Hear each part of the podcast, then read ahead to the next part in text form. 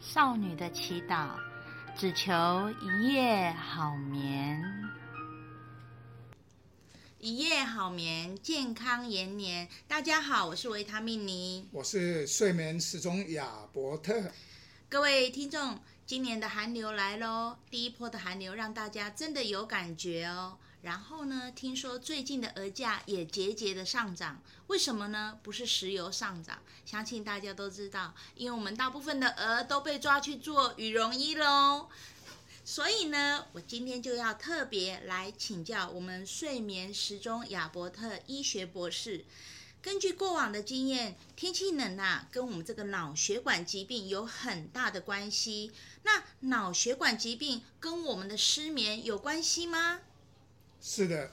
在我们过往的经验里面看到，当天气温度骤降的时候，确实脑血管疾病的病人就开始增多了。当然，大家在天气冷的时候，常常会吃火锅，还有一些比较油腻的东西。这跟你的血管都有很连带的关系。当你吃的热乎乎的，就走到外面来，天气温度非常的冷，那会让你的血管突然的收缩。就如如果你的血管本来就有狭窄，就可能因为收缩而导致全部的狭窄，或者是因为你的血压本来就高，你又吃了那么辛辣或是油腻的东西以后呢，那你出来又遇到天气非常的寒冷，就会让你的血压突然的飙得非常的高，而导致血管的破裂。那刚刚维他命你特别有提到了，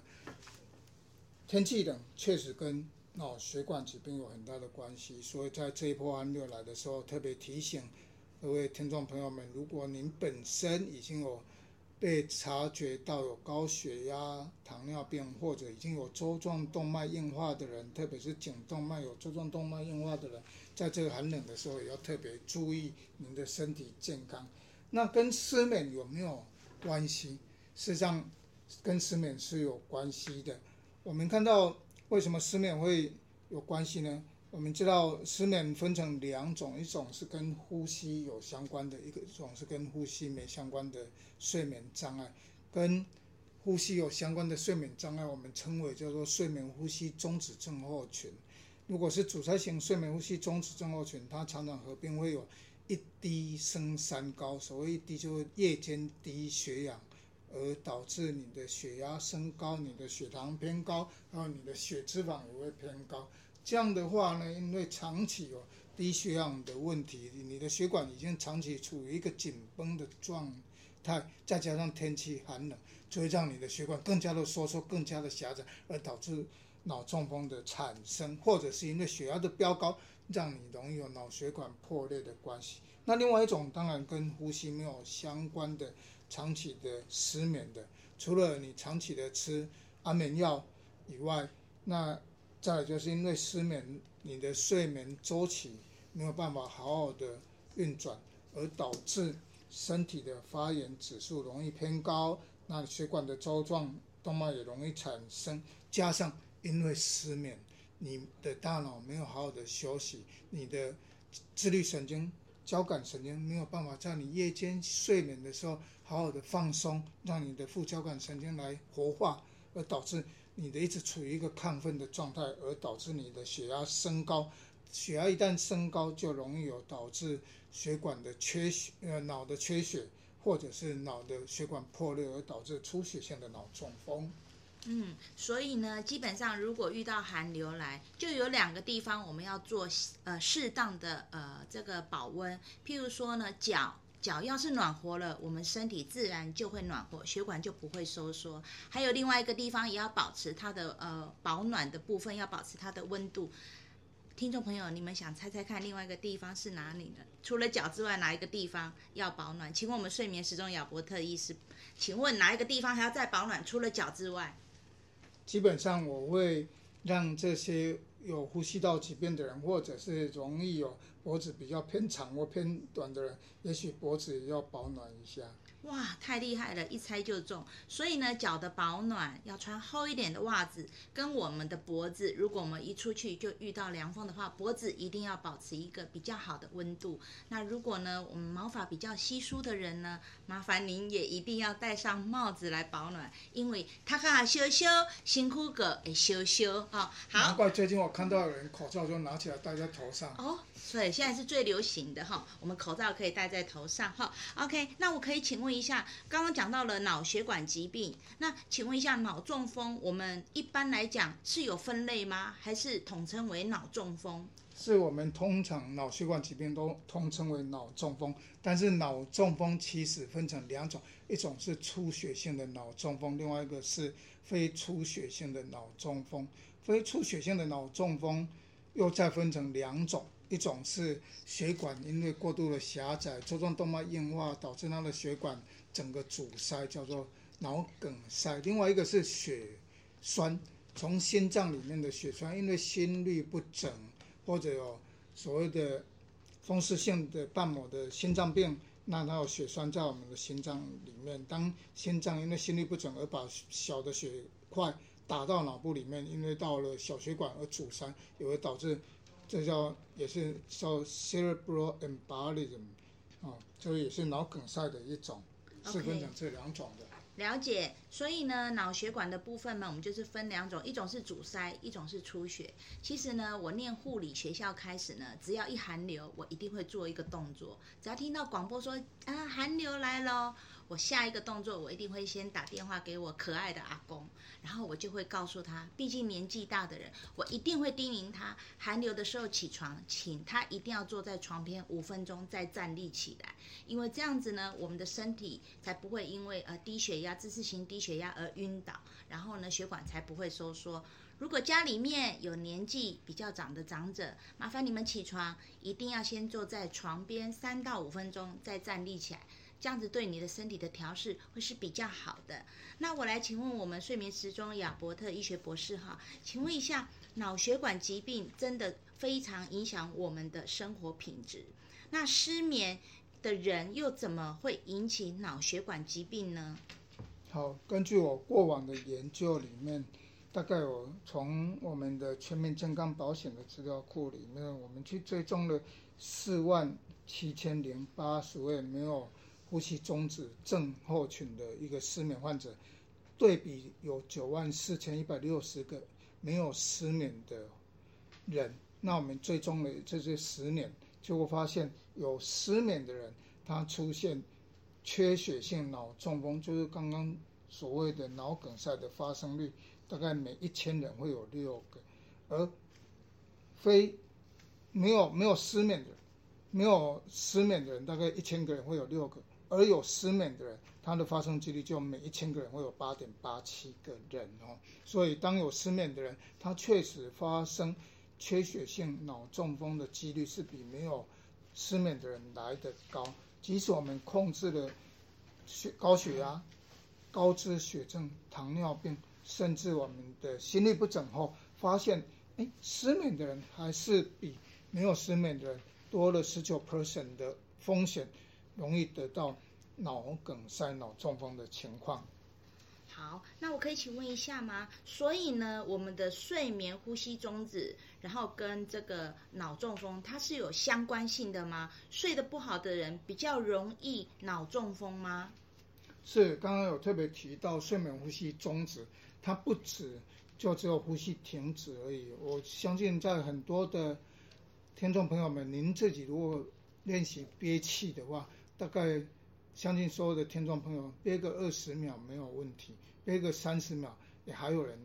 可以憋三十秒，但是憋到四十秒，有一半的人都大概撑不过去。那也有人可以撑到一分钟，一分二十秒的已经是人中翘楚。但是如果你想要没有背着氧气筒潜水的人，在听众朋友们，你可能要忍耐到一分半钟没有呼吸，看你能不能撑得住，那更是。龙中龙，凤中凤了。但是即使你这样子，为什么你没办法撑那么久？因为你觉得有一口气一直觉得有点缺氧，所以你要赶快呼吸。我们的呼吸是不是自主性，也就是说，我们都不要去注意它，自己还是会呼吸。但是你也可以自主性的呼吸，就是我也可以控制它不呼吸。但是当你不呼吸到一定程度，你自己受不了就会呼吸。但是呢，各位听众朋友们，当你在夜间睡眠的时候，你自己也不知觉，结果呢，你因为某种情况，可能因为阻塞性气流进不去，而你自己也不知道。所以我们发现很多朋友们，他白天他不觉得他有有什么。不舒服，有些人会觉得胸闷，有些人用高血压来表现。但是呢，当我们把这些人在夜间睡眠检查的时候，发现血氧浓度掉到八十五、八十三，还有八十 percent，甚至有人掉到七十九，还有七十 percent 的人，甚至也有五十九 percent。我最近看到一个还有四十七 percent 的人，那是很可怕的。当你缺氧的时候，你是第一个沉默的缺氧。我会像新闻媒体报道叫做快乐的缺氧，这绝对不会快乐，因为各位用憋气就知道，没有人缺氧是会快乐的，只能叫做沉默 （silent hypoxia）。沉默的缺氧你自己不知道，但是呢，无形中对于你的身体就会造成严重的伤害，因为它会使得你的身体的发炎细胞、发炎组织就会有一个反应，接着呢，内皮细胞就会受损。血管就容易粥状动脉硬化，同时让你的交感神经不断的活化，让你的血压升高。这样子呢，当你的血管本来已经狭窄了，而导致这样的一个收缩，就会让你局部性的血流灌流不足，就容易有脑中风。老年人因为随着这样年纪大，都小中风、小中风、小中风，长期而言就会容易有导致老人的失智症产生。所以有些我们发现很多一个阻塞性。睡眠呼吸中止，夜间有缺氧的人，常常他会有出现忘东忘西的事情，即使在白天，或者是突然想要做什么事，突然就忘了。那这样的朋友们特别要注意一下，也会提醒各位听众朋友们，如果有这样的情况，事实上应该来检测一下。除了检测你是不是 提早老人失智以外，其实要注意你的夜间睡眠的品质，以及夜间睡眠是不是有夜间缺氧的情况产生。所以呢，听起来夜间缺氧其实是一个呃非常可怕的一个一个疾病，甚至是一个症状。那我们可以请问一下，在呃脑脑血管部分的疾病这个部分的病人，在我们临床上常见吗？因为夜间缺氧而引起的脑血管病变，在临床上常见吗？在前几集里面，我们有提到，我们在交变网里面有发现了几个三十几岁的，还有五十岁的人脑中风。就像刚刚讲的脑梗塞，而且他的脑梗塞很特别，他一而再再而三，发现这样的病人反复的脑中。我看到很遗憾的有一个五十岁的女性病人，第三次的脑中风，这一次的脑中风，她终于变成一个植物人。她在前两次只是一手一脚，本来是右手右脚偏瘫，后来第二次中右手右脚整个瘫掉瘫痪掉，第三次这下子连。脑干部分血管都阻塞，而导致整个植物人。各位听众朋友们，五十岁而已，已经有三次的脑中风。那根据他过往的病史，其实就是一个阻塞性睡眠呼吸中止，而没有被重视和好好的治疗。那三十几岁的人也因为出差而在饭店里面就脑出血。当然他不是马上风，他在睡到隔一天，发现该去上班的，该去参加。这个会议的时候没有到，人家去追踪到他，发现他偏瘫在床上，三十几岁就脑出血。所以呢，所有的病我们都可以或许可以得到，但是，一旦脑中风，不止自己的生活品质会受到很大的影响，即使你的家人也会因为照顾你，或者是你如果是家里的主要经济支持者，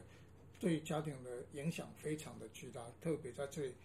奉劝各位朋友们，除了我们注意三高以外，特别要注意提醒您的夜间的睡眠，其实至为重要。在这里也提醒各位听众朋友们，去特别注意。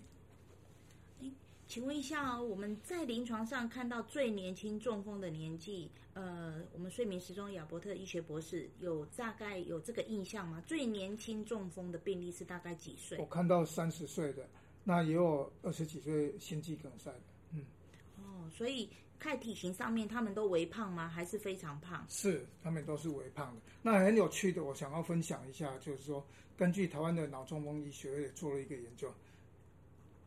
胖的人确实容易有脑血管疾病，但是胖的人，即使你脑血管疾病，你在黄金时期，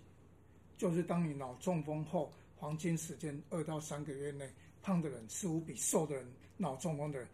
能够比较能够复原的好哦，在这里脑中，而如果你又瘦的人，你又脑中风，那那预后坦白说是比胖的人还要来得不好。所以肥胖，你只要去注意，你不要三高，特别你的睡眠品质如果不错，也没有夜间缺氧，实际上我们古人也是说好凶好凶。其实啊，脑中风也许不可怕，最可怕的是它造成我们生活非常的不方便，尤其是啊半侧偏瘫，那真的是非常不方便。如果第二次中风变成全瘫呢，那更不方便。在这里分享一个我同学爸爸的故事。我同学的爸爸五十岁就中风了，正值青壮年的时候。那大家知道吗？啊，这伯父呃活到几岁？他活到了八十五岁。八十五减五十等于多少？三十五。他有三十五年都是躺在床上的。然后呢，坦白说，这样的状况其实是家里非常经济大的一个危机，主要的支持者经济来源没有了，然后全家人还要负担啊他这样的部分，到最后呢，他可能还有气切，还得住安养院，所以这样的经济支出是非常非常吓人的。那早期预防，早期治疗，希望今天的脑中风可以让大家都非常的可以了解到怎么去预防。最后祝大家一夜好眠，健康延年。